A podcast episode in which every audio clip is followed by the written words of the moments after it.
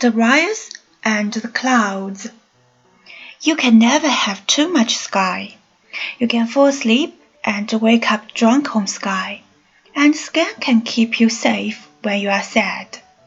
Here there is too much sadness and not enough sky. Butterflies too are few, and so are flowers and most things that are beautiful. Still we take what we can get and make the best of it. Darius, who doesn't like school, who is sometimes stupid and mostly a fool, said something wise today, though most days he says nothing.